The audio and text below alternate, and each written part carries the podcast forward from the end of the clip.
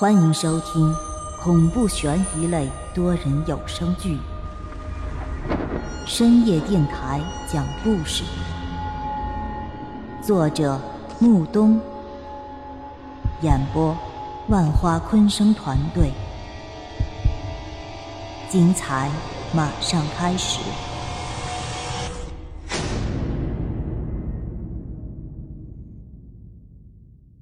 第五十七集。我说我能接住你吧。显然他还没有反应过来，但在那鸿沟之后的裂缝便再次赶了过来。我微微的皱了皱眉，拉着他便向那房子跟前跑去。眼看着整个世界即将崩塌消失的时候，我和他便直接钻进了房子里。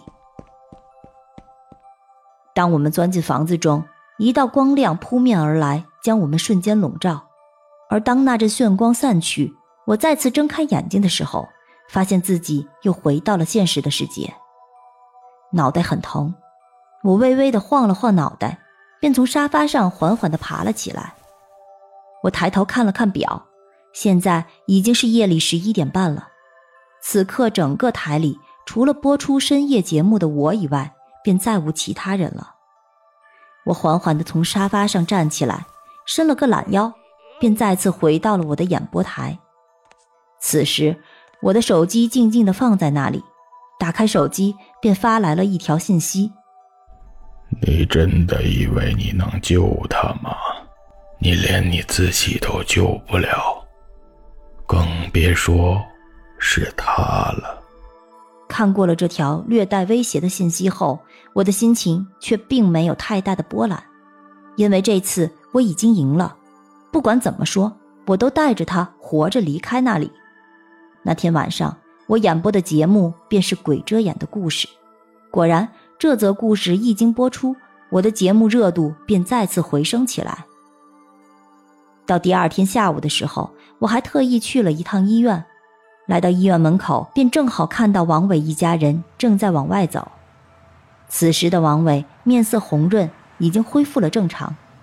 他能起死回生。对于医生来说，绝对是一个生命的奇迹。王伟走出医院的时候，我下意识的躲到了一棵柳树后面。你救了他的性命，怎么现在反而不敢相见了呢？一个熟悉的声音突然从我的背后传来，我回头看去，便见那李白嘴里叼着一根烟卷儿，认真的眯缝着眼睛看着我。你是魔鬼吗？怎么总要跟着我？那李白轻轻的摇了摇头，笑道：“明明是我先来的，好不好？我站在这里半天了，你硬是没有看到我，我有什么办法？”我才懒得理他，扭头看向那满脸笑容的王伟。对他来说，这一切的经历不过都是场梦，是一场旷日持久的噩梦罢了。那场噩梦会随着时间而渐渐冲淡，而他。也会慢慢的回归正常人的生活。王伟一家人站在医院门口，伸手揽车，而我则轻轻的摇了摇头，转身看着站在身边的李白：“你到底是谁？”那李白轻轻的摇了摇头，笑道：“我是李白呀。”李白，说实话，我真的不想再见到你了。那李白苦笑着摇了摇头，而后又轻轻的耸了耸肩膀。笑道：“之前他也是这么说的，可是……”李白的话还没有说完，耳边便突然传来一阵行人的尖叫声。我顺着声音传来的方向看去，便看到一辆红色的轿车仿佛失控了一般冲到马路牙子上。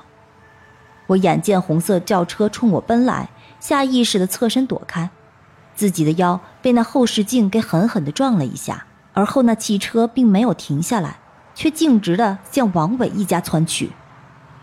不！我绝望的嘶吼着，我好不容易才把他从那个世界中救出来，怎么都不甘心他就这么死了。就在红车窜到王伟一家眼前的时候，那辆汽车却突然停了下来。我望着那汽车后面亮起来的红色刹车灯，微微的松了口气，但看见王伟一家人。此时是面如死灰，又一次的死里逃生。在那一刻，王伟仿佛变成了这个世界上最幸运的人。王伟望着那红色的车头，一时间愣在了那里。而那位满头白发的老太太，则在她儿媳的搀扶下，缓缓地坐在了一旁的椅子上休息。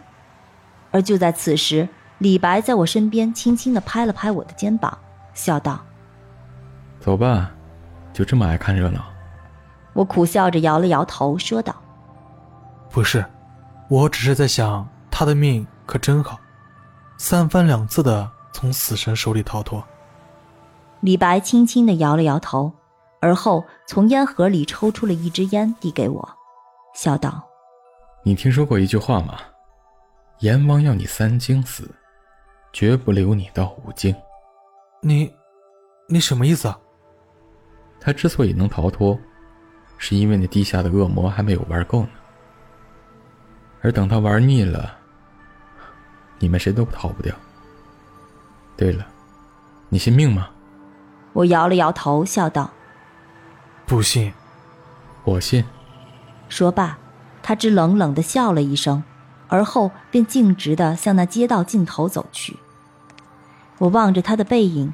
看着他渐渐消失在街头后，才转身望向自己身后的车祸现场。而就在我转身的一刹那，我看到红色轿车的刹车灯突然熄灭，整辆车便顿时如离弦的箭一般向前窜去。此时的王伟还呆呆地蹲在那里，只一转瞬之间，那辆汽车便直接将王伟永远地钉在了那根柱子上。亲爱的听众朋友。